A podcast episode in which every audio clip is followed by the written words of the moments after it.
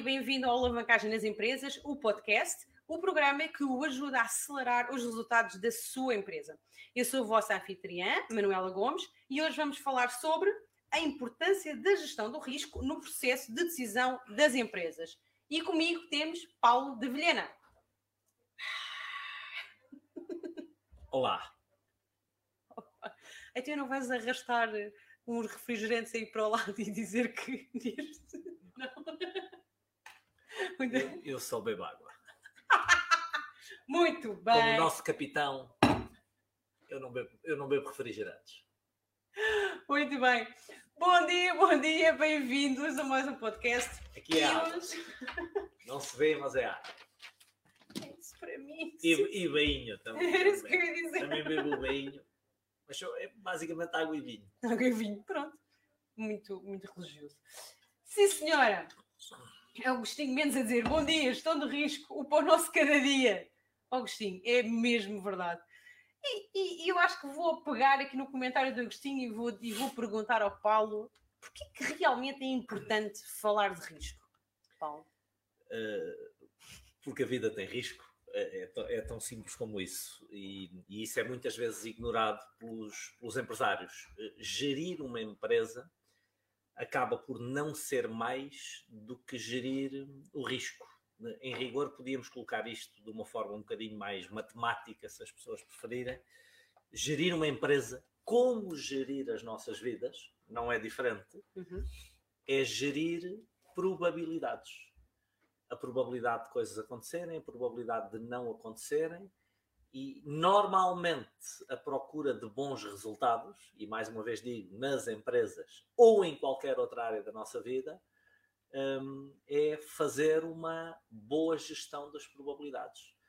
É procurarmos decisões, escolhas que minimizem a probabilidade das coisas nos correrem mal e procurarmos fazer escolhas, tomar decisões que maximizem a probabilidade das coisas nos correrem bem. Então, a verdade é que isto é matemática, mas tem muito filosofia também. É, o- é o entendimento de que tipo de escolhas afetam as probabilidades das coisas terem um determinado resultado ou outro resultado. E, e é muito curioso porque uma parte importante das pessoas gera a sua vida sem ter uma noção eh, sequer muitas vezes básica ou mínima das probabilidades. E nas empresas isso não é diferente. Nós tomamos decisões muitas vezes sem sequer ponderar probabilidades. Tomamos-las muitas vezes intuitivamente, instintivamente, com o estômago. E não quer dizer que o nosso estômago não nos dê boa informação, Uh, mas uh, usar o cérebro e considerar as probabilidades é, é absolutamente crítico. Até porque há uma coisa que eu digo recorrentemente um, e, e que as pessoas tendem a esquecer, e, e eu gostava que vocês que estão aí desse lado não esquecessem, é que o risco não deixa de existir se eu ignorar. Se calhar isso até é importante repetir novamente. É, o risco não deixa de existir por ser ignorado. Mais ainda, eh, vou complementar. O risco aumenta na mesma medida em que a percepção do risco diminui. Ou seja, quanto menos noção eu tenho do risco, quanto menos consciência eu tenho do risco, muito maior o risco eh, se torna. Exatamente porque eu não percebo que as minhas escolhas é o que vai afetar o risco, por uma questão de probabilidades. Não é? Hum, e, e eu muitas vezes até em palestras e em cursos eu, eu bato muito nesta questão probabil, probabilística, na lei das probabilidades, é uma lei da estatística, é uma lei da natureza, e, e que as pessoas se esquecem de considerar, porque em probabilidades nós estudamos que tudo pode acontecer. Tudo, tudo. Agora, temos coisas com uma baixíssima probabilidade de acontecer, temos, coisas com uma altíssima probabilidade de acontecer. Um, e eu tenho que ter a noção de quais as probabilidades de acontecerem ou não antes de tomar uma decisão. Um exemplo que eu dou muitas vezes. Um, um, por exemplo, o, o, o melhor plano que a maior parte das pessoas tem para enriquecer é jogar no Euro Milhões. Uhum. Ou para quem estiver no Brasil, na Mega Sena, ou o que seja. É?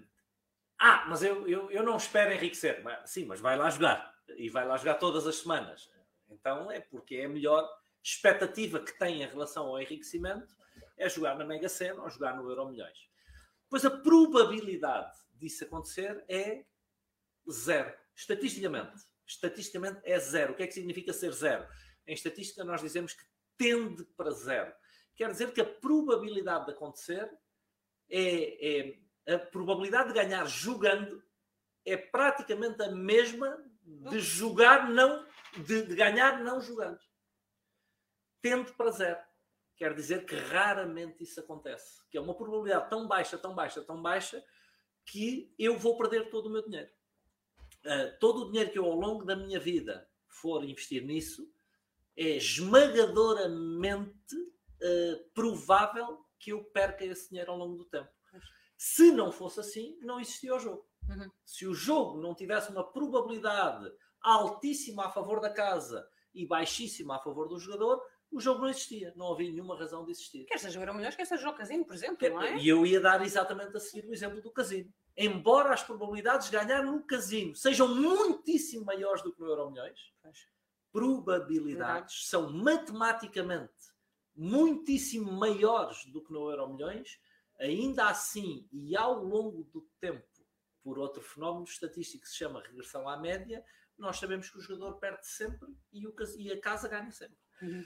Então, são, são uh, do ponto de vista da decisão económica, são uh, escolhas muito más. Uhum. Quem joga é porque não tem noção do risco. Uhum. Um, então, mas diz uma coisa. Então... De, Deixa-me só complementar okay. antes de tu fazeres sim, a pergunta, porque, sim, sim. É, por exemplo, eu, eu durante alguns anos da minha vida, não sei precisar quantos, talvez 10 anos da minha vida, eu jogava no. Não, no Euro Milhões ainda não existia, mas jogava no Totoloto. Uhum. Todas as semanas fazia a minha fezinha no Totoloto, colocava 5 euros, já não sei.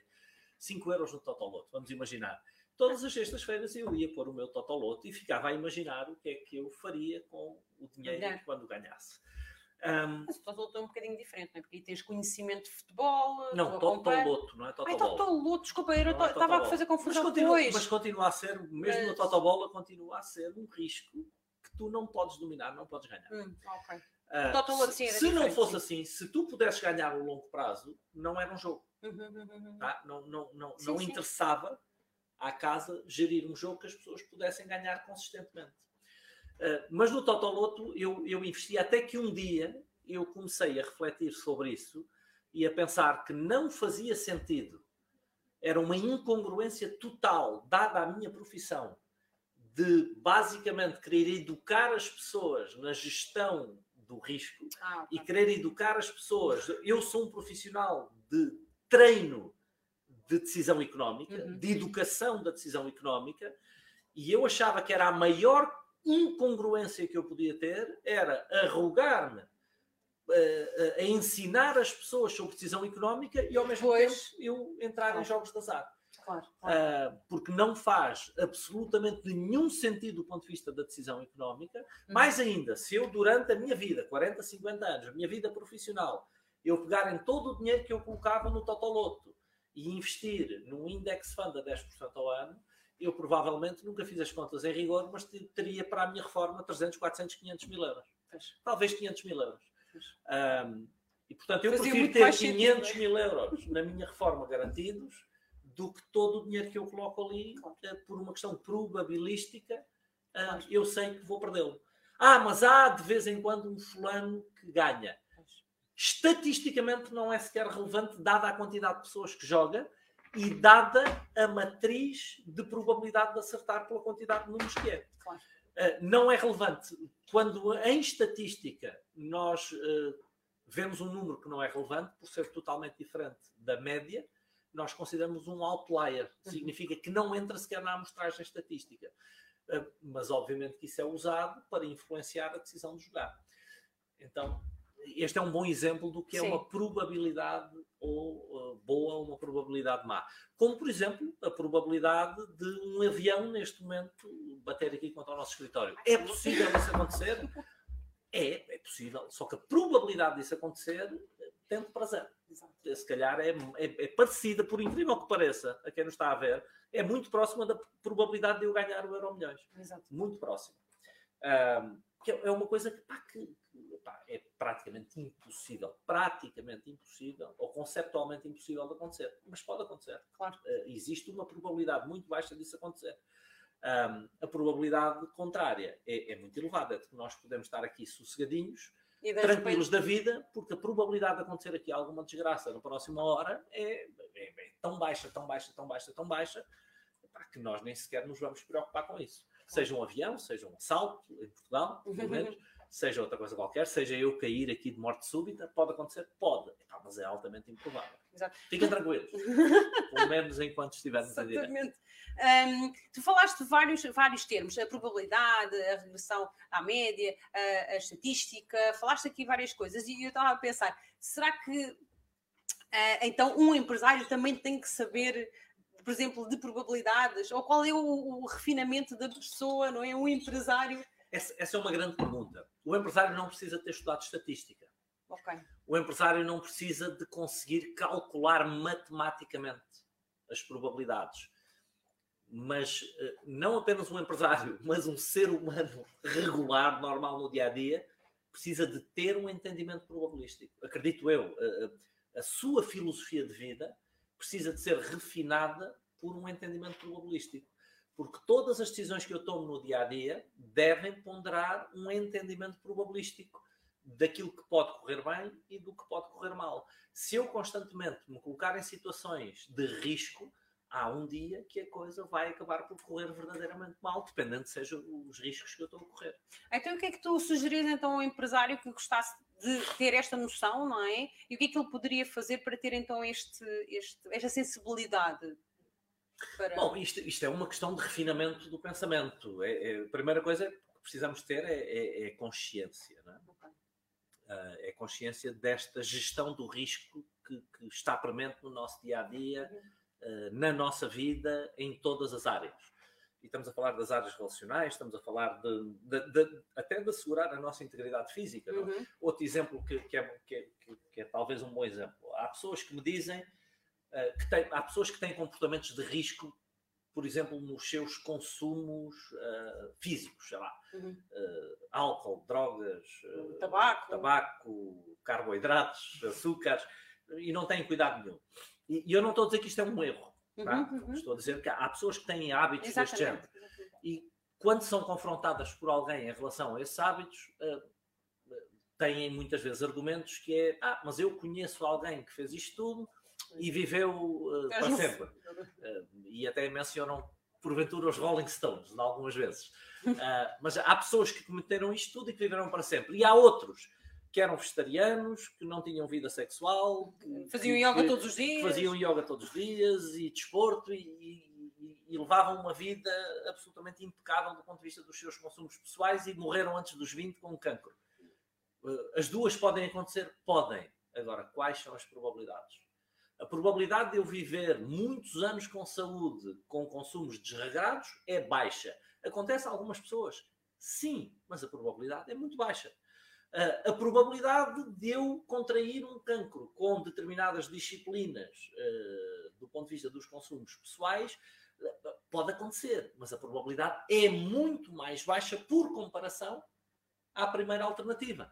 Então, este entendimento das probabilidades, ter consciência de que um comportamento me traz uma probabilidade maior de me acontecer uma coisa e outro comportamento me traz uma probabilidade maior de acontecer outra, é crítico. Depois eu faço as escolhas que eu quiser fazer. Tá? Porque ninguém pode dizer o que é certo ou errado para mim. Eu faço a escolha que eu quiser fazer mas que eu faça a escolha em consciência da probabilidade que isto tem de trazer um resultado. Eu não posso é fazer as escolhas todas erradas, dado um determinado resultado, e depois queixar-me que o resultado continua a acontecer. Sim, isso é faz lembrar. Vai continuar, aquela... são as minhas escolhas que estão a, influenciar isso. Exatamente, aliás, acho que foi o próprio Einstein dizia que, não é? que era nós fazermos, uma fazermos sempre as mesmas coisas e estarmos à espera de resultados diferentes, é a definição de insanidade, não é? é eu diria que é a definição do não entendimento das probabilidades. Eu estou sempre a fazer a mesma Sim, coisa. Mais simpática óbvio que eu tenho sempre o mesmo resultado, porque probabilisticamente aquilo vai acontecer. Exatamente. Ok, então tu dirias, e pelo que tudo que falaste até agora, então que o risco é uma boa conclusão, não é? Tirarmos até agora, não é? Em 17 minutos aqui do, do nosso podcast, que então o risco é inevitável, não é? Existe sempre, tanto na vida como nas empresas, não é? Sim, é uma variável com, com que temos que lidar permanentemente. E temos que também aprender também a, a lidar com isso, não é? Sim. Muito bem. Então, hum, eu quero-vos também aproveitar este bocadinho, que nós estamos agora aqui, para vos dizer que tivemos ali um problema com o Instagram, mas já voltámos. E também para vos alertar que nós vamos ter aqui um momento em que nós vamos responder às vossas questões, às vossas, uh, aos vossos comentários sobre a gestão de risco, portanto, sobre o tema deste, deste podcast. Portanto, coloquem aqui, nós estamos a vê-los, nós ainda não estamos a responder, porque de alguma forma queremos uh, passar-vos primeiro a informação, portanto, aqui o conteúdo, e depois, obviamente, que no final nós vamos tentar responder-vos a todos vocês com as vossas questões, dúvidas e comentários sobre este sobre este tema, está bem? Portanto, esteja, escrevam, estão a fazer muito bem, estão a ver que temos aqui muitos comentários, mas escrevam que nós no final então vamos responder. Muito bem, então, hum, ora, nós estamos a falar muito de risco e, e, e, estamos a falar de risco até agora, não é? E uma das coisas que, que é interessante, que eu vi quando estava-me a preparar para o, para o podcast, é que nós, quando falamos de risco, isto tem muito a ver com o futuro, não é? é uhum. É, é, muito interessante, porque. E quando pensamos eh, no futuro, nós também pensamos aqui noutra, noutra variável, não é? Que é quando falamos de futuro, falamos do desconhecido, não é? Porque uh, o que acontece é que, como o futuro é desconhecido, não é? Nós temos logo também associado outra ideia que é se então o futuro é desconhecido, significa que nós não conseguimos eliminar o risco, mas podemos fazer uma coisa, não é? Nós conseguimos que é minimizar, não é, um, o risco, ou seja, pelo menos o impacto, não é? E, e o que eu gostava de saber, Paulo, é, na tua opinião, então, o que é que nós, ou o que é que os empresários, não é? O que é que nós não, mas o que é que os empresários podem fazer então para gerir o risco nas suas empresas? Bom, a verdade é que há muita coisa que pode ser feita para gerir o risco. Já começámos com a consciência do risco. A consciência das consequências e, e a projeção das consequências, eu diria que é uh, um, o passo seguinte. É, é eu fazer uma antevisão ou uma previsão daquilo que pode acontecer se eu tomar uma decisão e do que, do, que pode acontecer se eu tomar outra decisão. Um, aqui vou, vou colocar um bocadinho da minha opinião pessoal. Claro. Tá? Que é, até, até, agora não estive a falar de opiniões, estive a falar de generalidades. Uh, agora vou introduzir aqui um pouco da minha opinião pessoal. Na minha opinião pessoal, uh, nas empresas, uh, a nossa primeira prioridade ou prioridade principal, isto é quase um, um isto é praticamente um pleonasmo, um, é de assegurar a sobrevivência. Aliás, acho que na vida também não é muito diferente. A prioridade número um, assegurar a nossa sobrevivência. Então, eh, sempre que nós formos tomar decisões, é, é necessário antever se de alguma forma as decisões que nós vamos um, tomar podem ameaçar a sobrevivência da empresa. Podem pôr em risco a existência da empresa. E, e, isto independentemente da dimensão da empresa, porque às vezes parece que nós achamos que somos too big to fail, não é? Mesmo algumas PME, não, eu já faturo 10 milhões ou 15 milhões, já nada vai acontecer. Não é assim. A Kodak era uma empresa bilionária e, e, simplesmente não foi capaz de antever o risco das decisões que estava a tomar. Temos e, muitos exemplos no muitos passado, exatamente. Há muitos outros exemplos de empresas isso. gigantescas. Exatamente. Aliás, nós em Portugal temos o, o exemplo da banca, não é? Exato. Os bancos, que eram considerados os donos disto tudo, sem nenhuma piadola ou, ou, ou, ou dono disto tudo, um, eram instituições que, mesmo do ponto de vista da percepção do mercado, sim, sim. e eu trabalhava na banca, eu trabalhei num banco que faliu, e, e, é engraçado que decidi sair daquele banco porque estavam a ser tomadas decisões que, em rigor, eu nunca acreditei que levassem à falência do banco, mas que eu achava que eram, que eram do ponto de vista da gestão do risco, um princípio inaceitável e na minha cabeça algum dia alguma coisa correr mal, sou eu que dou a cara, porque era eu que falava com os, os clientes, clientes claro. e aquilo para mim foi inaceitável. Na minha ingenuidade, porque nem 30 anos tinha na altura, tinha 29 anos, eh, e portanto, na minha ingenuidade do momento, a, a ideia do banco falir era uma coisa que eu nem conseguia imaginar, mas o princípio do ponto de vista da gestão do risco era, tão, era de tal forma danoso um, que eu achei que não podia permanecer no banco. E o que é engraçado é que nove anos depois de eu sair, é engraçado, sem graça nenhuma. Exatamente, era Mas nove anos depois de eu sair, o banco de facto entra em falência por causa das operações que me levaram a sair naquela altura. Um, mas temos o exemplo da banca. O banco onde eu tra trabalhei, que acabou por falir, era um banco, era um dos mais pequenos, mas houve bancos muito grandes, não é? Temos o caso emblemático do Banco Espírito Santo, que era um dos maiores bancos do país, e que acabou por fechar eh, por, por, por uma má gestão do risco. Aqui foi, foi mais do que uma má gestão do risco, mas não, não vou meter por esses campos. Então, não, não, há, há, há que fazer uma antevisão dos riscos que estamos a correr a cada decisão que tomamos. Isso são riscos que podem ameaçar uhum. a sobrevivência, a integridade da empresa. Depois é, é avaliar a possibilidade de perdas. Exatamente. Eh, porque um, a esmagadora maioria dos empresários eh, tem a ver com o nosso perfil empreendedor, privilegia no seu pensamento, no seu raciocínio, na sua forma de estar, a rapaziada da programação neurolinguística chama isto metaprogramas. São muito mais pessoas orientadas para ver o que pode funcionar. E eu sou assim. Uhum. Orientado para ver o que pode funcionar do que orientado para ver o que pode não funcionar. Exatamente. Ou seja, nós tendemos a ser viciados em crescimento, viciados em oportunidades e a ser muito mais rápidos em, em detectar o que pode correr bem do que em antever o que pode correr mal. Um, e, e, é crítico que nós tenhamos a capacidade de também procurar o que pode correr mal. Não para nos bloquear, não para nos, eh, de alguma forma, servir, servir de alibi, ou que pode servir de alibi para não avançar. Para não fazer. Não por uma questão de medo, mas por uma questão de ponderação, de consciência e de entendimento das probabilidades. O que é que pode correr mal aqui? A tal frase do, do, do kit que o Helder até já escreveu ali. O que é que eu não estou a ver? Porque é isso que me pode agredir.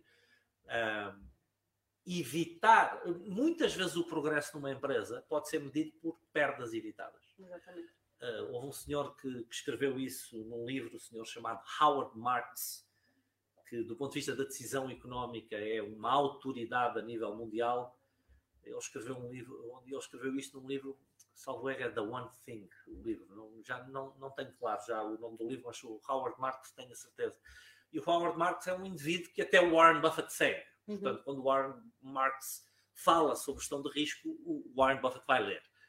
Um, e recomenda vivamente o trabalho. E o, o Howard Marks diz exatamente isto. O, o, o nosso progresso em decisão económica, em gestão de empresas, mede-se muitas vezes em perdas evitadas. Uhum. Um, e é a tal pergunta que eu muitas vezes coloco aos empresários: é qual, era, qual seria a dimensão da sua empresa se pudesse reverter as suas, os seus maiores, as suas, os seus três maiores erros uh, do ponto de vista da decisão económica no passado? E quase todos dizem que seria muito maior do que é hoje. Claro. Ou seja, é importante ter a noção de assegurar a sobrevivência e, por outro lado, de minimizar as perdas. Isto não quer dizer que eu deixe de tomar decisões que me podem trazer perdas, porque todas podem. A questão é entender uh, o volume, entender o impacto dessas perdas e, mais ainda, entender a probabilidade de acontecerem as coisas que eu estou a prever que aconteçam porque quando nós tomamos uma decisão, Exatamente. é sempre no pressuposto de que acontecerão determinadas coisas, numa relação de causa e efeito, daí para a frente, que eu acredito que me vai ser favorável. Uhum. uhum então, qual é a probabilidade do encadeamento de causa e efeito futuro ser de acordo com, a, com aquilo que eu estou à espera? E mais ainda, uh, qual a probabilidade de não acontecer o relacionamento de causa e efeito? Exatamente que eu estou, que eu estou a prever. Exato. Eh, e até qual é a probabilidade de haver aqui fatores externos que eu não estou a considerar e que, eh, e que possam acontecer. Mas, mas podemos talvez ir ainda mais longe, que é uh, ponderarmos outras três coisas. Qual é a probabilidade das coisas acontecerem? Uh, se é alta ou baixa, se é de 90% ou 70% ou 50%, tentar. Eu não preciso de um cálculo perfeito, até porque a maior parte de nós não tem capacidade para o fazer um, mas ter pelo menos uma, uma sensibilidade de qual a dimensão da probabilidade de acontecer uhum. ou de não acontecer. mas depois também qual o custo, não é? Qual o custo, quanto é que me pode custar se as coisas não acontecerem em linha com aquilo que eu estou a pensar? Quanto é que isto me pode custar? Qual é a dimensão de um impacto negativo na minha empresa? E, e a terceira coisa é qual a minha capacidade de lidar com isso depois? Uh, se, se, se, não acontecer o que eu previ, ou se acontecer qualquer coisa que uh, afete negativamente o relacionamento causa e efeito que eu estou a prever daqui para a frente, uh, portanto, se as coisas não correrem como eu estou a pensar, epá, eu sou capaz de lidar com isso ou não? São coisas que eu consigo depois controlar, são perdas que nós temos capacidade para lidar e que vale a pena lidarmos com elas, ou, ou, são coisas que de facto nos podem fazer muito mal e que podem prejudicar bastante a nossa posição. Uhum. Então, no processo de decisão económica, na minha opinião, é absolutamente crítico que o empresário pondere todas estas coisas. E já são algumas, não é? Já são já são algumas, mas também agora com o podcast a pessoa já pode fazer uma checklist, não é? Para de alguma forma, acreditamos nós, uh, ficar um bocadinho mais orientado e um bocadinho mais. Era como tu dizias há pouco, né? a tomada da consciência é realmente mesmo muito importante, porque a partir daí. Uh, alguém dizia, não é? Que a partir do momento em que a tua mente ou que tu estás exposto a uma nova ideia, aí já não há forma de, de, de não ver mais é. aquilo, não é? Ou seja. É, o, o, o, otimismo com, misturado com ingenuidade é ameaçador da nossa sobrevivência. Uhum. Um, é importante sermos otimistas, sim, mas se o meu otimismo for um, um, otimismo ingênuo, naif, se eu só vir o que pode correr bem, isto é mortal, uhum. economicamente mortal. E, e, eu já vi, infelizmente, muitas vezes acontecerem dessa, coisas desse género. Um, há, há, um tipo de análise que eu gosto de fazer com os empresários, um, que eu chamo-lhe uma análise pré-mortem. E o que é uma análise pré-mortem? É uma análise antes da barraca acontecer. É, é, nós estamos habituados às autópsias. Não é? a autópsia é uma análise, uma análise post-mortem. É? Eu às vezes até brinco com os empresários quando eles recebem as demonstrações financeiras seis meses depois do exercício terminar, eu digo que é uma análise post-mortem, é uma autópsia. Já não há nada a fazer. Eu gosto de fazer análises pré-mortem. É em qualquer projeto que nós queremos lançar, em qualquer ideia, em qualquer decisão estruturante do ponto de vista económico, é uh, se isto correr mal, porque é que correu mal? Uh, é tentar prever antes de tomar a decisão o que é que pode correr mal na decisão, o que é que eu posso fazer sobre isso ou não para minimizar o risco de correr mal e ponderar se eu consigo lidar com, com os fatores imponderáveis que existirão sempre. Exatamente. Um, muito bem. Então, e diz uma coisa, tu que tens aqui tanta, um, tanta experiência não é? de falar com tantos empresários e, e, até, e inclusive é mais agora neste último ano, é? desde que começou esta, esta situação da pandemia e nós mudámos e reformulámos daqui de alguma forma a nossa estratégia, não é? Uh, tu fizeste muito, muito, muito, um, muitos diagnósticos, falaste com muitos empresários. E qual é a tua sensibilidade? Ou seja, aliás, também dos anos todos antes que tinhas, mas agora também que estás mais diretamente a falar com eles, como é que tu sentes esta, um, uh, eh, o comportamento deles em relação ao risco? Tu tens, consegues entender como é que eles se comportam? Sim, eu acho, que, eu acho que isso não mudou muito e, tem muito a ver com a nossa natureza humana e com a natureza empreendedora. E, e, e acho que acabei por já ter falado bastante sobre isso aqui neste direto, mas um, eu, eu, eu, vou se calhar ser um bocadinho mais eh, objetivo agora e um bocadinho menos simpático.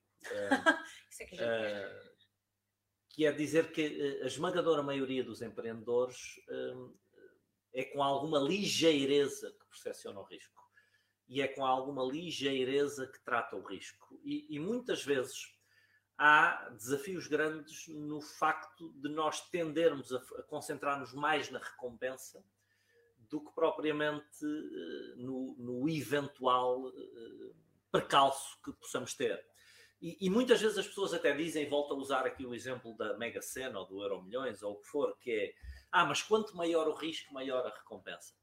Eh, como, como, diria o meu, um dos meus maiores mentores, e já o mencionámos aqui hoje, o Kit, isso é intergalacticamente estúpido. do ponto de vista da gestão probabilística e da gestão económica, pensar que quanto maior o risco, maior a recompensa é intergalacticamente estúpido, porque é o não entendimento das probabilidades. Uh, Warren Buffett não corre riscos. É, é o fulano que mais domina o risco, uh, que mais entende o risco e que menos riscos corre. E é por isso que é o homem mais rico do mundo. Aliás, todos os homens mais ricos do mundo, né, se nós fizermos a lista, não são os mais ricos do mundo por ter corrido riscos. É exatamente pelo contrário. É exatamente por entenderem o risco de uma forma muito mais profunda do que, uh, do que a maior parte das pessoas. Mas... Quando, eu, quando eu falo, por exemplo, de investimentos, é só um, mais uma vez um exemplo probabilístico. Uh, quando eu falo de retornos para o nosso património de sensivelmente 10% ao ano, todas as pessoas dizem, mas isso tem um enorme risco. Não, não tem. Porque o, o que é risco? Risco é a probabilidade de eu perder o meu dinheiro. Risco é a probabilidade das coisas me correrem mal. Uh, é a forma como eu entendo o risco. Uh, os financeiros, por uma questão de obsessão matemática, aprenderam a medir o risco e a confundi-lo com volatilidade. Ou seja, um, em situações que, na minha opinião, trazem muito menor risco, eles vêm, eles matematizam maior risco. Então, as pessoas tendem a pensar que retornos de 10% ao ano têm mais risco do que um depósito a prazo. Não, não tem. Num depósito a prazo eu já sei que vou perder dinheiro. E até já sei. A única coisa é que eu elimino a incerteza. Eu já sei que vou perder Exato. e já sei quanto é que vou perder. Eu elimino a incerteza, mas não eliminei o risco. Não. Eu assumi que vou viver na perda. Uh, então, não há mais risco do que eu perder. Não é? Uh, intergalacticamente estúpido. Com ações num index fund, eu sei que em média, no longo prazo, vou ter 10% ao ano. Tenho um histórico de 220 anos que comprovam isso. Então, fazer, entender o risco é isto. E correr menos risco é muitas vezes estar numa situação de maior incerteza, mas que eu entendo que probabilisticamente me vai trazer muito melhor resultado do que a outra situação em que eu não tenho incerteza, mas onde vou perder. Então, é, mas por incrível que pareça, as pessoas preferem saber o que vão perder e quanto é que vão perder e percepcionam não isso como um risco menor do que se colocarem numa situação onde vão ganhar, mas, mas é incerto o que vão ganhar. Então é, que, é, é, é curioso entendermos isto, é que a, eh, a qualidade das decisões económicas vem do entendimento do risco. Uh, e a maior parte de nós não entende o risco. Por exemplo, Warren Buffett, com muita frequência, diz que risco é ignorância. É, é a minha incapacidade de ler o risco. O maior risco é eu ignorar o risco. O maior risco é eu não entender o risco. O maior risco é eu ser ignorante e não saber fazer boas escolhas. O maior risco é a estupidez. É? É, é, aliás, o, o, a filosofia grega, e eu, eu gosto muito de filosofia, confundia o mal com a ignorância, o mal com a ausência de conhecimento. O, o que é o mal para um filósofo grego do, do, do início da filosofia? É ser estúpido, é ser ignorante, é eu não ter a capacidade de fazer boas escolhas. E então eu faço escolhas erradas. Isso é o mal. O bem é a inteligência, é a filosofia, é o refinamento, é a capacidade de tomar boas decisões. E isso tudo, obviamente, também se consegue através, porque tu estavas a falar nisto, eu estava a pensar, mas como é que isto se consegue? É através de estudo, não é? É através de ler bons livros, fazer bons cursos, eventualmente aprender com outros empresários que, uh, que realmente nos, nos podem ajudar. Aliás, hoje em dia, e, e, não, e não é só fazer propaganda a nós próprios, não é? Mas hoje em dia, com a internet, quer dizer, o conhecimento, se, se houver, um, se antes houver, não é? Antes no passado existiam realmente algumas limitações, não é? Porque não estava disponível a todos, não é? Ah, desde que se inventou a imprensa em 1450, salvo erro, não há grande, não há grandes, não há grande justificação para nós não, não refinarmos o nosso entendimento. Pronto, de, Deixa-me só complementar a questão da, da, ligeireza com que encaramos o risco, é que hum, contar uma história que aparentemente terá sido verdade, uh, pelo menos conta-se que o Warren Buffett terá ido jogar golfe com uns amigos multimilionários, ah, sim, os multimilionários tendem a ser amigos uns dos outros. Um, e ele terá ido jogar golfe um dia e um, ele ia, eu não percebo nada de golfe, portanto, se eu disser aqui alguma, alguma burrice golfística, vocês, vão, vocês perdoam.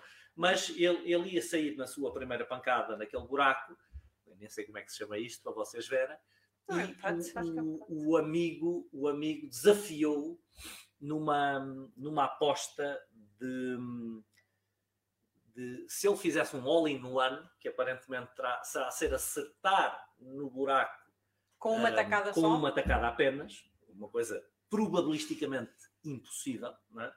Eu sei que de vez em quando acontece Ok. e que os golfistas até fazem o seguro para no, porque diz, o, diz a tradição que quem faz um all-in-one tem que pagar champanhe a toda a gente que estiver no clube.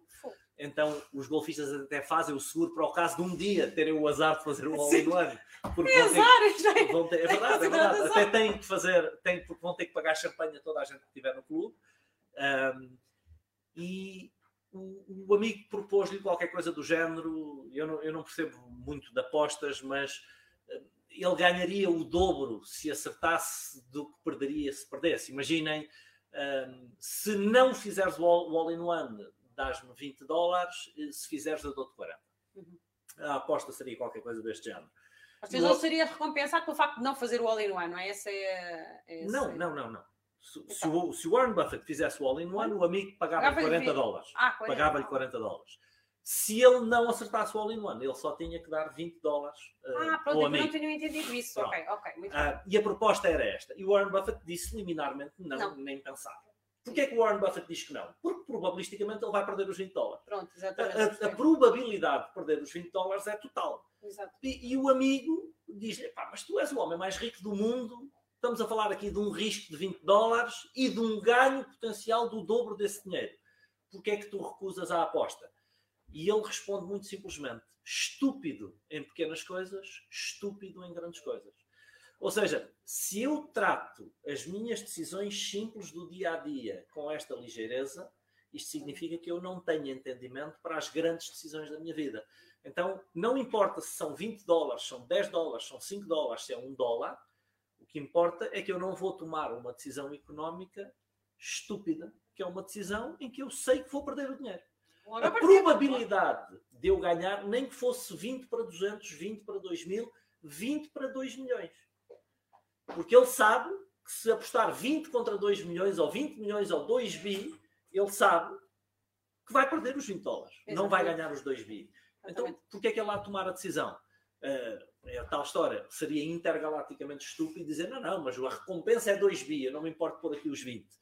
Porque sou o homem mais rico do mundo. Não, não serias o homem mais rico do mundo se tomasses decisões tão estúpidas Isso, como essa. E se tivesse esse tipo de pensamento, É claro. exatamente isso. E- Estúpido em pequenas coisas, estúpido em... Muito bem. Então agora se calhar, eh, e porque estamos até também aqui a, a chegar aqui um bocadinho ao fim, vamos pegar aqui nas, nas nossas perguntas, nos nossos comentários, que eu disse que nós iríamos ver. Temos muitos hoje, portanto o tema foi bom escolhido. É, cuidado com o tempo, porque Sim, sim, sim, há, há aqui, há aqui um tema que eu acho que ainda tenho que, Ah, sim, nós ainda vamos falar. que, que abordar. Sim, senhora. Ok, então se calhar vou colocar este. E olá a todos que nós não dissemos, entraram depois muitas pessoas do Brasil. Vamos começar então com o Paulo Fontes, que diz: planear o risco a longo prazo é execuível?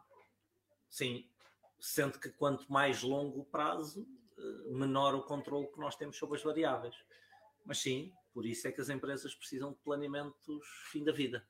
Por isso é que as empresas precisam de uma visão, por isso é que as, pessoas, as empresas precisam projetar a 10 anos, a 5 anos, a 3 anos e a 1 ano.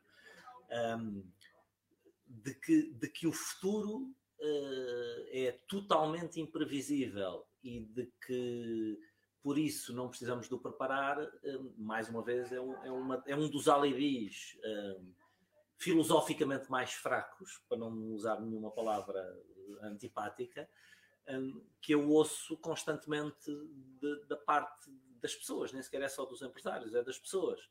E, e simplesmente é um alibi que me desresponsabiliza de fazer o que, o que eu tiver que fazer, porque eh, o, o que é mais importante na vida são variáveis que se mantêm constantes. As leis da natureza mantêm-se constantes, as estações do ano mantêm-se constantes, as recessões e as contrações do mercado são constantes, o dia e a noite são constantes. Então, as variáveis mais críticas são constantes. Obviamente que para quanto mais longe eu tiver a prever, menor o meu controle sobre as variáveis. O que não quer dizer que eu não projete sequer. Obviamente que eu tenho que projetar. Por isso é que nós começamos a projetar do futuro para o presente. Projetamos primeiro uma visão, depois 10 anos, depois 5, depois 3, depois 1, depois 3 meses, depois a semana, depois o dia. Por isso é que o trabalho é feito assim, para que eu vá assumindo o máximo controle que eu for capaz de assumir sobre o máximo de variáveis que eu for capaz de controlar. e nem de propósito estás a falar das coisas que não, que, que, que são inamovíveis, não é? Sobre, como, por exemplo, como as estações do, do ano, e o Agostinho uh, comentou aqui, todos querem primaveras, ventos favoráveis e empurrões, mas esquecem que a gestão diária, o tempo organizado, planning de contactos e a persistência de fidelizar clientes, ou seja, persistência sim, imposição não. Sim, é isso mesmo, é isso mesmo. As variáveis são constantes. O Helder, aqui o nosso Helder, é perguntar What don't I see? Que era o que nós estávamos a falar uhum. há pouco do, do Kit Cunningham, e faz uma pergunta: que cautelas na abordagem, estratégia, o Paulo recomenda ao colocar uma nova ideia no banco de testes que permitam reduzir os riscos de desperdício de recursos, tempo e dinheiro? É, eu, eu acho que já elaborei sobre isso, não é? Fazer a tal análise post-mortem, não é? É de alguma forma prever o que, o que é que eu estou a prever que vai acontecer e qual a probabilidade disso acontecer ou não, o que é que eu estou a prever que não vai acontecer e qual a probabilidade disto acontecer ou não, um, e depois também quais os custos uh, que eu devo ponderar de não, das coisas não correrem como eu planeei um, e qual a minha capacidade de lidar com isso, assim de uma forma geral. Um, acho que são essas, acho que é essa a grelha de o Henrique pergunta: quando conscientemente decidimos assumir um risco e a coisa até corre bem, teremos tendência a correr o mesmo risco futuramente ou tendencialmente iremos evitar corrê-lo? É, Henrique, essa é uma ótima pergunta. Pois é, isso que eu estava a pensar. É, é, que é esse disparate que nós fazemos, é que nós fazemos uma grande asneira e corremos bem. Exatamente. E tivemos um reforço positivo, positivo de uma má prática. E isto é uma das, é uma das nuances que o universo tem e, e, e, e, que muitas vezes é enganador, não é? Os religiosos vão te explicar isto com, com o demónio.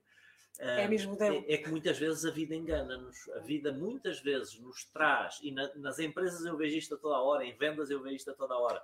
Muitas vezes nós obtemos um bom resultado de uma má prática, de uma má disciplina. Epá, nós tivemos sorte ou, ou azar.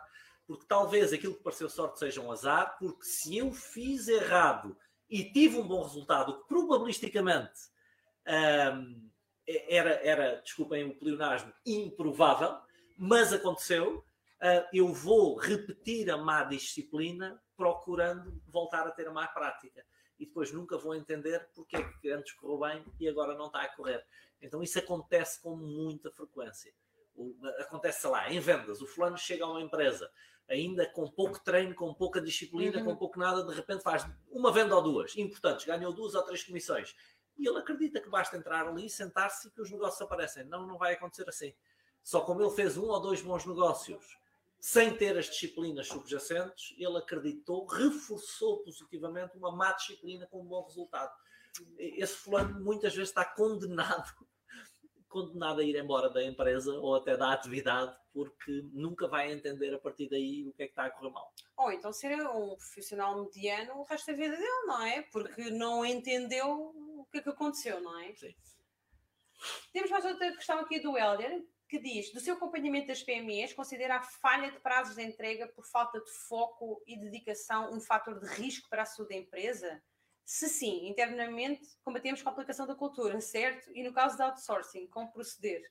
Uh, então, uh, embora tenha aí muitas, muitas perguntas coisa, é? e, e, inevitavelmente pouca especificidade, porque não dá como aqui no. Deixa, deixa, deixa ah, lá sim, sim, é porque tem muita coisa, não é? Um, e portanto é sempre arriscado responder a perguntas deste género sem conhecer uh, os casos concretamente, mas sim falha de entregas ou falha de prazos de entrega por falta de processos ou foco ou organização uh, são obviamente um fator de risco para a empresa, inevitavelmente, porque e às vezes nós temos um reforço positivo, mais uma vez, de práticas desse género por ausência de concorrência ou porque os problemas da concorrência são ainda maiores do que esses e achamos que não precisamos de entregar bem porque nunca fomos agredidos por isso. Um dia o ambiente concorrencial muda e, e, e, aquilo que antes não era um problema passou a ser e nem sempre nós nos apercebemos disso. Eh, isso é combatido com cultura? Sim, com cultura eh, eu posso diluir isso. Eh, é combatido também com sistemas, com processos, com rigor e com a mentalidade certa. Eh, se as minhas falhas uh, decorrem de uma subcontratação, ou uma terceirização, ou um outsourcing, aí já é uma questão fundamentalmente estratégica.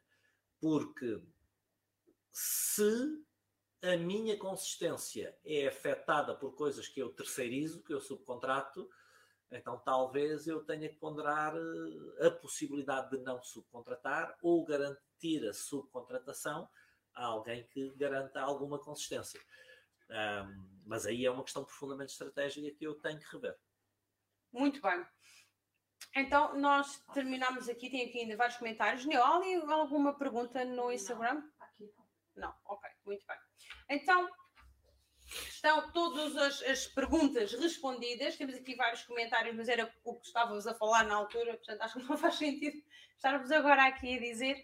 E, e tu disseste que tinhas uma coisa ainda a falar sobre o risco tinha, que sentiste que ficou de fora, não é? Tinha, tinha porque é exatamente aquilo que, que em termos, quais são os tipos de risco que do ponto de vista da gestão da empresa eh, nós, nós de alguma forma temos de temos de considerar, é? porque há vários tipos de risco e, e, não se perde nada das pessoas terem um pouco mais de consciência em relação a isso. Uhum. Um, em, em, primeiro lugar, fazer aqui duas distinções básicas. Nós temos riscos internos e riscos externos. Os riscos internos são riscos de execução, são riscos de cultura, são riscos que, de alguma forma, mais facilmente nós temos sob controle, porque são os riscos de quem trabalha connosco. Mas depois temos riscos externos que tendem a ter maior dificuldade de controle, são coisas que acontecem uh, na legislação, na economia, na concorrência, na saúde, oh, exato. como tivemos agora. Na pandemia. Um, da mesma maneira, temos riscos controláveis e riscos incontroláveis. Então, esta, estas são as duas primeiras distinções que eu acho importante fazer: riscos externos, riscos internos, riscos controláveis de riscos uh, não controláveis ou incontroláveis.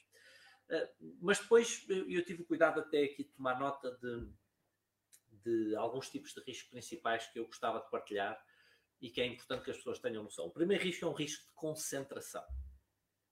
Tá? E o risco de concentração é, é um dos riscos uh, maiores das empresas e que, na maior parte dos casos, um, não são suficientemente uh, ponderados. Uh, que é, por exemplo, o risco da dependência de uma pessoa. foi um risco com que, com que a minha empresa ainda vive bastante mas que viveu ainda mais no passado, que era o risco da minha dependência. E o risco, eh, hoje já não, mas até há relativamente pouco tempo, o risco até da minha hora de trabalho. A minha hora de trabalho pesava demasiado na faturação da empresa. Esse era um risco muito grande, era um risco que limitava o crescimento da empresa, mas é um risco que é inclusivamente ameaçador da saúde da empresa e da sobrevivência da empresa. Se por alguma razão eu ficar doente e impedir de trabalhar, eh, a empresa eh, durante muito tempo provavelmente fecharia. Hoje já não é assim, mas foi um risco que nós tivemos consciência durante muito tempo e que tivemos que aprender a diluir ao longo do tempo. Ainda há alguma premência, eh, mas menos do que anteriormente. Agora, esse risco nem sempre é só do empresário. Às vezes é de um técnico. Né? É um técnico de quem a empresa por alguma razão depende, porque é ele que tem o conhecimento técnico para resolver alguma coisa, porque é ele que faz as vendas, ou porque é ele que, que é o cozinheiro, ou então, quando a empresa depende de uma pessoa, de um profissional, seja ou não seja um empresário, eh, é um risco gigante, porque esse empresário eh, ou essa pessoa algum dia pode não aparecer para trabalhar. Ah, ou porque encontrou outra oportunidade, ou porque adoeceu, ou porque morreu, a gente não sabe. Mas o risco de concentração numa pessoa-chave é um dos riscos maiores. Também temos o risco, de, ainda no risco de concentração, o risco de dependência, por exemplo, de um ou de um número de clientes muito, muito pequeno. Um, nós temos empresas que têm um cliente. Um, este é o, o, exagero máximo. É? Empresas que nascem para servir um cliente. Ou que um cliente tem 80%, ou 60%, ou 50% das vendas da, da empresa. Ora, se, se eu dependo de um ou de um grupo muito pequeno de clientes, eu tenho as minhas vendas muito concentradas num grupo muito pequeno de clientes, eu obviamente que dependo desses clientes. Se um desses clientes Esse tiver problemas, embora. se um desses clientes me deixar de comprar por alguma razão, se a empresa dele tiver o que for, eh, e mesmo que essa empresa nunca tenha problemas, nem nunca me deixe de comprar, o poder negocial desse cliente junto de mim é enorme. pode eh, apagar completamente as, as minhas margens. Então, o risco de concentração em clientes é um risco muito grande também. Da mesma maneira que o risco de concentração num fornecedor ou num grupo muito pequeno de fornecedores. Se eu tiver um fornecedor crítico do qual o meu negócio depende totalmente, esse fornecedor pode fazer o que ele quiser comigo e se esse fornecedor, por alguma razão, algum dia deixar de fornecer, eu deixo de ter uma empresa. Então, estes riscos de concentração são riscos uh, muito importantes uh, e que devem ser ponderados e que nós devemos vê-los, antevê-los e tentar ao longo do tempo ir encontrando forma de os diluir.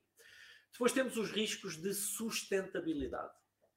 E, e, o que é gerir uma empresa? Eu digo sempre, liderar a equipa na, na execução consistente do plano. E o plano deve prever a sustentabilidade futura de vendas, lucro e fluxo de caixa. Então, é o risco dos meus, das minhas vendas, lucros e fluxos de caixa serem instáveis ou até uh, poderem cair ao longo do tempo. Então, como é que eu giro este risco de sustentabilidade? Desenvolvendo vantagens competitivas, encontrando uma forma de defender o meu mercado dos ataques da concorrência, encontrando uma forma de defender o meu mercado das oscilações da economia. Então, tudo o que for tornar mais previsíveis e mais sustentáveis os meus fluxos de caixa futuros um, são formas de, de, de gerir estes riscos de sustentabilidade. Depois temos todos os riscos relacionados com o meu modelo de negócio, com a, a forma como nós fazemos dinheiro. Um, o risco de preço, se o meu mercado é mais ou menos sensível ao preço, se a minha concorrência é mais ou menos agressiva em relação ao preço, uh, os riscos relacionados com canais de distribuição. Uh, por exemplo, nós tínhamos um grande risco, uh, e nem tínhamos noção disso, relacionado com um canal de distribuição, que era encher salas com pessoas para fazer eventos dentro das empresas ou para os nossos próprios cursos. Nós dependíamos totalmente desse canal de distribuição e nem sequer tínhamos noção. Porquê? Porque nunca tínhamos sido confrontados com um cenário em que esse canal de distribuição deixasse de estar disponível. Exato. Numa semana desapareceu. E tivemos que encontrar canais de distribuição alternativos. Então, o risco de canal de distribuição é outro risco importante. Hum, há negócios, risco de capital. Há negócios que, que são capital intensivos, ou seja, precisam de muito dinheiro para fazer dinheiro ou de comprar mercadorias muito caras, ou de comprar máquinas muito caras, ou de manter fábricas cujos os custos são muito elevados para, para manter a produção. Então, tudo isso uh, traz alguns riscos. Risco de capital é outro risco importante. Um, risco de, de, recursos, mais uma vez, negócios que precisam um, de determinados recursos. Podem ser financeiros, mas podem não ser apenas financeiros. Eu posso ter um negócio que precise de mão de obra altamente qualificada. Essa mão de obra altamente qualificada pode ser escassa. Por exemplo, nesta altura, nós temos todos os negócios relacionados com tecnologia, há uma escassez enorme de engenheiros Sim. informáticos, de, de técnicos de informática. Porquê? Porque há poucos não, há imensos, mas há tanta, tanta, tanta procura Exatamente. que, a, que a, a oferta, aqueles que estão disponíveis no mercado, não são suficientes para a procura. Então, e há outros, outros detalhes, obviamente, nos modelos de negócio que nós podemos ponderar, mas é analisar o modelo de negócio e ver que, que riscos é que isto nos pode trazer. Depois temos o risco da alavancagem, que muitas vezes é, é esquecido também pelas empresas. E aqui estamos a falar da alavancagem financeira. Né? Ou seja, eh, empresas que têm uma estrutura de dívida muito, muito exagerada, com demasiado peso. Isto não apenas gera eh, custos, os custos financeiros para a empresa, mas quanto maior a dívida, maior é o risco da empresa. E há inclusivamente negócios que precisam de dívida para funcionar, nomeadamente negócios com um ciclo de caixa, com um modelo de negócio, mais uma vez, risco de modelo de negócio, que nos cria um ciclo de caixa com dificuldades e que depois são obrigados a recorrer a volumes muito grandes de dívidas para manter o ciclo de caixa a funcionar.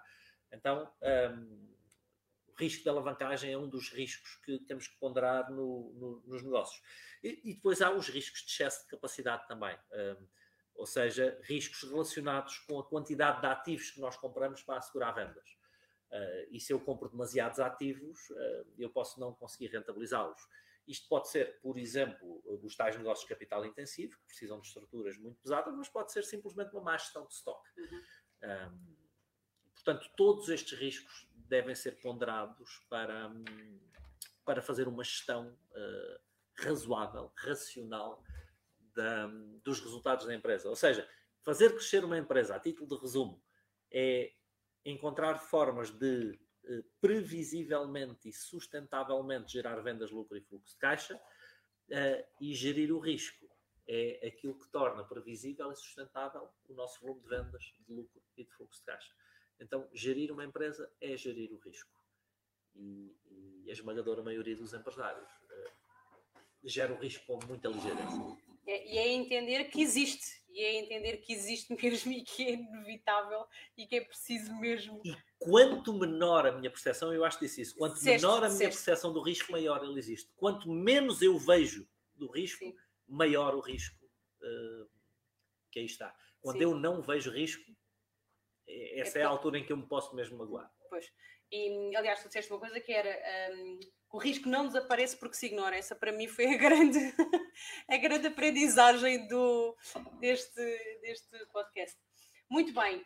Um, então, muito obrigada pela vossa presença. Eu sei que temos ali uma pergunta no Instagram. O Instagram normalmente não faz perguntas, então eu vou aproveitar. Faz menos. faz menos. Mas então, quem é? Quem é, Neu? Martíssima Oliveira. Muito bem. Qual é o passo seguinte que um empresário deve seguir para que a empresa não dependa dele? Como diluir o primeiro risco? Ah, mais uma vez, é uma daquelas perguntas que, eh, que, não é, que não é fácil de responder sem conhecer o caso concreto, porque hum, cada, cada empresa é um caso e há diferentes formas de resolver. Mas eu vou tentar generalizar. Um, e para que uma empresa não dependa de mim, um, não dependa de mim operacionalmente, para que a minha presença na empresa seja uma escolha minha e não uma obrigação minha, e para a empresa crescer para lá de um determinado nível, eu vou precisar de conseguir realizar isso. Um, eu preciso de ter a consciência de que a minha função não é assegurar que operacionalmente as coisas funcionam, mas sim subir no organograma e criar sistemas e processos para assegurar que as coisas são feitas sem precisarem do meu controle direto. Dizem mais outra, não era, não? Sim, é, Nélio Pires fala: aplicar Pareto às vendas é demasiado arriscado? Essa pergunta, oh, Nélio, não me interprete mal, hum, porque mais uma vez nós estamos a falar de probabilidades e de leis. É, é a mesma coisa que ponderar a lei da gravidade é demasiado arriscado. O que é que eu quero dizer com isto? Pareto está a funcionar nas vendas. Sempre. Tá? A lei da gravidade está a funcionar sempre na minha vida. Uh, a lei das médias está a funcionar sempre na minha vida, está sempre a funcionar nas vendas. A lei das probabilidades está sempre a funcionar nas vendas. A lei de Pareto está sempre a funcionar em tudo na vida, incluindo nas vendas. Nós não aplicamos as leis. Uh, as leis estão lá, elas estão a funcionar. A questão é se nós entendemos as leis e entendendo as leis, as nossas escolhas e as nossas decisões ponderam a existência da lei e, por consequência, nós otimizamos as probabilidades das coisas correrem bem, ou se a lei está lá, mas eu nem sequer entendo que ela lá está. E se eu não entendo que ela lá está, não pondero a lei nas minhas decisões, reduz a probabilidade da coisa correr bem. Então, pessoal, lei lei de Pareto, lei da gravidade, lei das médias, lei, lei das da, probabilidades. Da. São leis. Nós chamamos leis porque são princípios absolutamente constantes que estão em funcionamento, quer eu tenha noção deles, quer não. Um, se eu tiver a noção destes princípios, eu otimizo o meu processo de decisão. Se eu não tiver noção destes princípios, as probabilidades reduzem-se uh, e são desfavoráveis. Então, Pareto está a funcionar nas vendas. Uh, Sempre. está aplicado às vendas. Eu posso entender isso ou não entender isso. Muito bem, muito obrigada, Paulo, então, por mais um podcast Alavancagem das Empresas. Obrigado. Muito obrigada a todos os que estiveram presentes. O Pedro Raposo ainda comentou aqui: cheguei tarde, mas bom dia a todos e obrigado pelo podcast. Pode ir ver. Que isso, era isso que eu ia dizer. Pedro, isto fica gravado, portanto, pode sempre ver desde o início, está bem?